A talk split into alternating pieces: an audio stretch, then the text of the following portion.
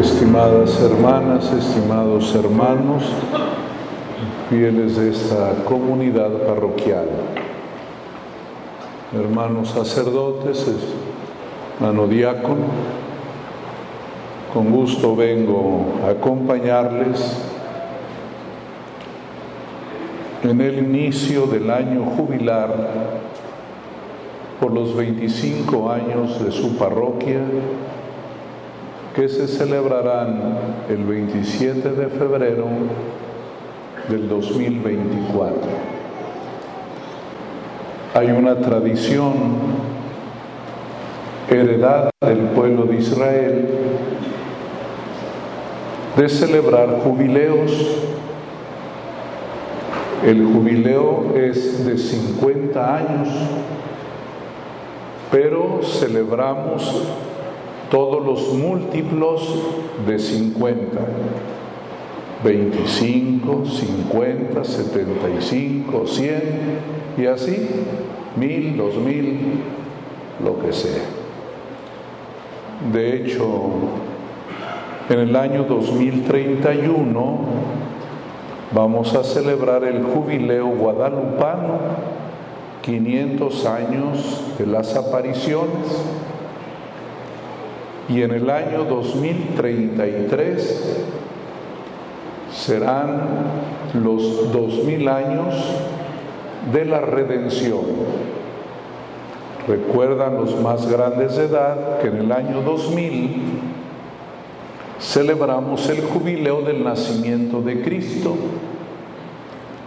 En el 33 los que vivan celebrarán aquí en la tierra los dos mil años de la redención, imagínense, dos mil años que Cristo murió, que Cristo resucitó, dos mil años de la ascensión, dos mil años de Pentecostés, todos los acontecimientos de nuestra Pascua se celebrarán en el año 2033. Y cuando se celebran los 25 también, el año 2025 será año jubilar universal por los 2025 años del nacimiento de Cristo. Ya en Roma se está preparando el jubileo del año 2025. Aquí celebrarán 25 años. ¿Y qué es lo que celebramos en un jubileo? Dos cosas. Primero, es tiempo de pedir perdón,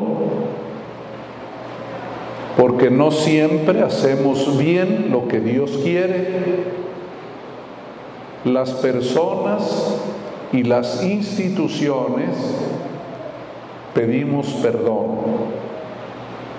Pero también, y lo más importante, es para agradecer. Agradecerle a Dios que ha estado presente aquí en su comunidad parroquial. Hoy, primer domingo de Cuaresma, también el Señor nos ayuda a vivir nuestra fe. Voy a poner un ejemplo. Cuando nuestro teléfono no funciona o la computadora marca error, ¿qué hacemos? Lo apagamos y lo reiniciamos. Se reinicia para corregir errores. Así pasó con la historia de la humanidad el autor sagrado del Génesis vio cosas que le desconcertaban porque la gente hace guerra, porque hay asesinatos, porque las familias no están unidas. Y respondió, volviendo al inicio, y es lo que oímos hoy, el libro del Génesis ¿qué pasó al principio? ¿Por qué nos portamos mal? ¿Por qué somos violentos? ¿Por qué abusamos de la autoridad? ¿Por qué no nos respetamos? Y el autor sagrado regresa al principio. Y es que desde el principio, el primer hombre y la primera mujer no obedecieron a Dios. Quisieron ser autónomos. Dice el texto que la serpiente, el diablo les engañó Dios les prohibió esto porque Él sabe que si ustedes comen de ese árbol, se les va a abrir la inteligencia y van a poder decir qué cosa está bien y qué cosa está mal. Van a ser dueños de la moral. ¿Qué está bien y qué está mal? El gran problema de la humanidad ahorita es el problema humano. ¿Qué está bien y qué está mal? Ya no digo qué es pecado y qué cosa no es pecado, sino qué es bueno y qué es malo. Y siempre queremos los seres humanos determinarlo y por eso entramos en controversia. Voy a poner uno de muchísimos ejemplos. ¿El aborto es bueno o es malo? Pero hay algunos que dicen que no es malo, ¿verdad? Que cada quien tiene su opinión, que cada quien toma su decisión desde el principio, los seres humanos somos rebeldes. Desde el principio somos desobedientes. Y por eso dirá San Pablo, por la desobediencia de uno, entró el pecado en el mundo. Y ahora Cristo quiere que por él entre el bien y la gracia en la humanidad.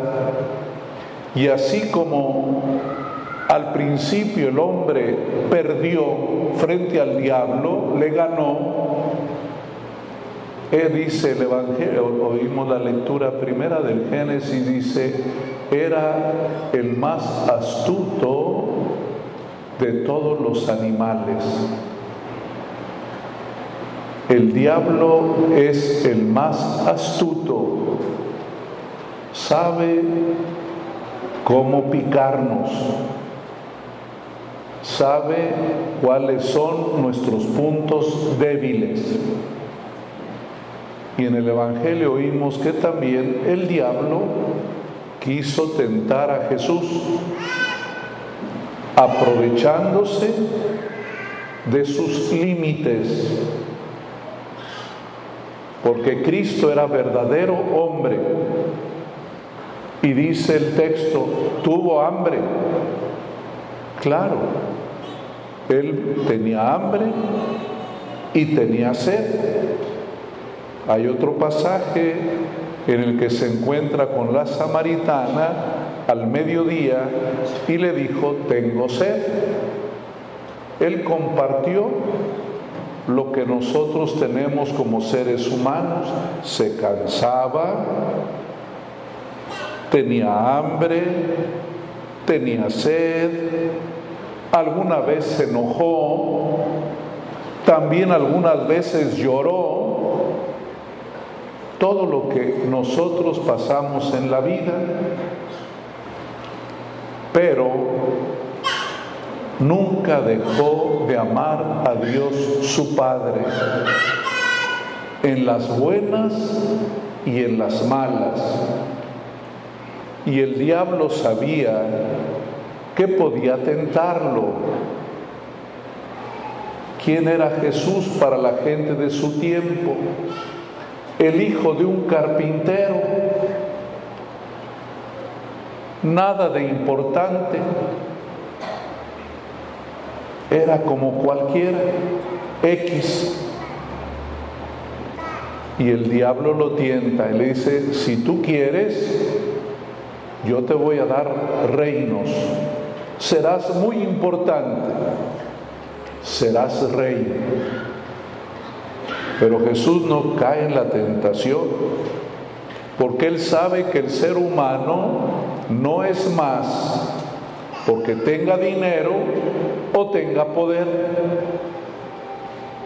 que lo que enriquece al ser humano es su libertad y su capacidad de amar. Todo lo demás no cuenta.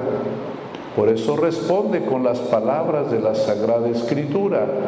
No solo de pan vivimos, no solo de pan vivimos, necesitamos del pan, pero no solo de pan, nos hacen falta muchas otras cosas y la más importante es el amor.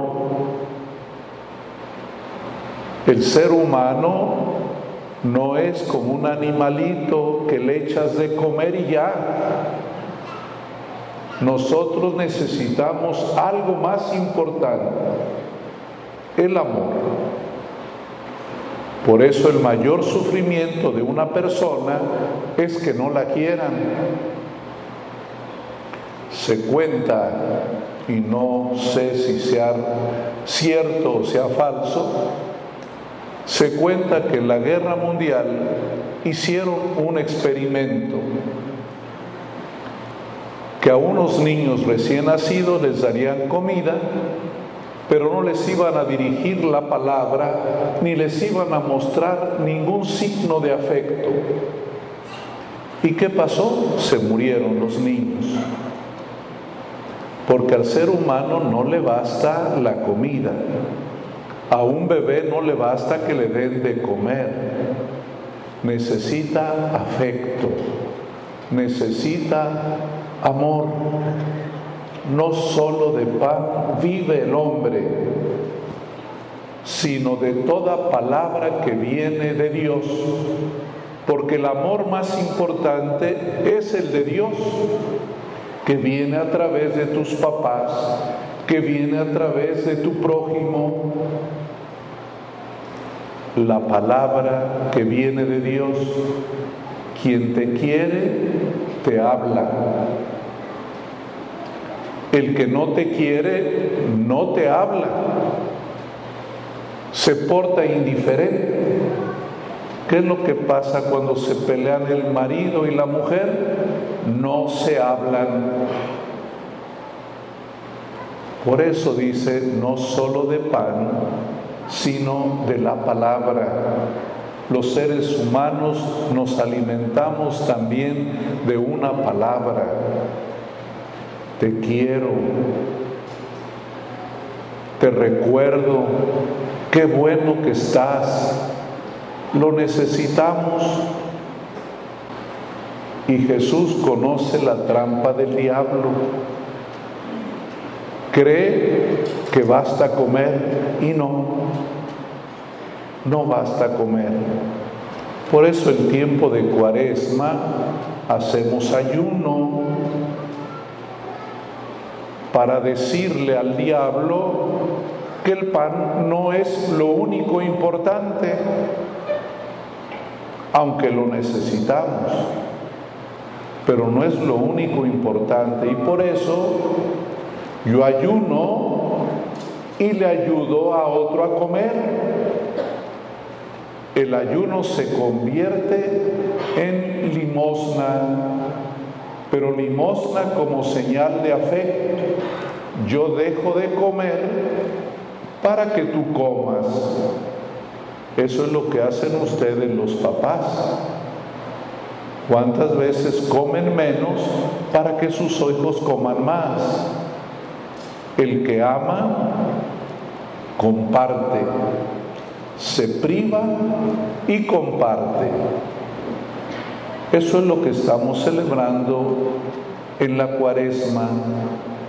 Tiempo de libertad, tiempo de amor, tiempo de decirnos unos a otros, te quiero, te perdono, me perdonas, porque nosotros necesitamos de la palabra, de la palabra de Dios, pero también de un gesto y de una palabra de los hermanos. Por eso en las fiestas platicamos, dialogamos. En la misa el Padre dice, la paz esté con ustedes. El deseo de paz y de amor. Que Dios los bendiga y preparémonos a los 25 años de su parroquia, 25 años de historia, 25 años de amor cristiano, de caridad. ¿Cuántos de ustedes, cuántos antes que ustedes también compartieron el pan con otros? Pero el pan que va acompañado de una palabra. Les digo a los de Cáritas, el objetivo no es solo dar de comer, es brindar cariño. Mira los ojos de la gente que le das un taco. Míralo. Dile una palabra. Solo a los animales, bueno, ahora sí les hablamos, pero antes no les hablábamos. Ahora también les platicamos a los animalitos, ¿verdad? Pero no lo necesitan. Nosotros sí. Para vivir y sobrevivir necesitamos comer, pero necesitamos afecto. Y es ahí nuestro deber en cuaresma, ayudar para que tengan comida los que no tienen, pero también a que haya afecto, amor. Que Dios los bendiga.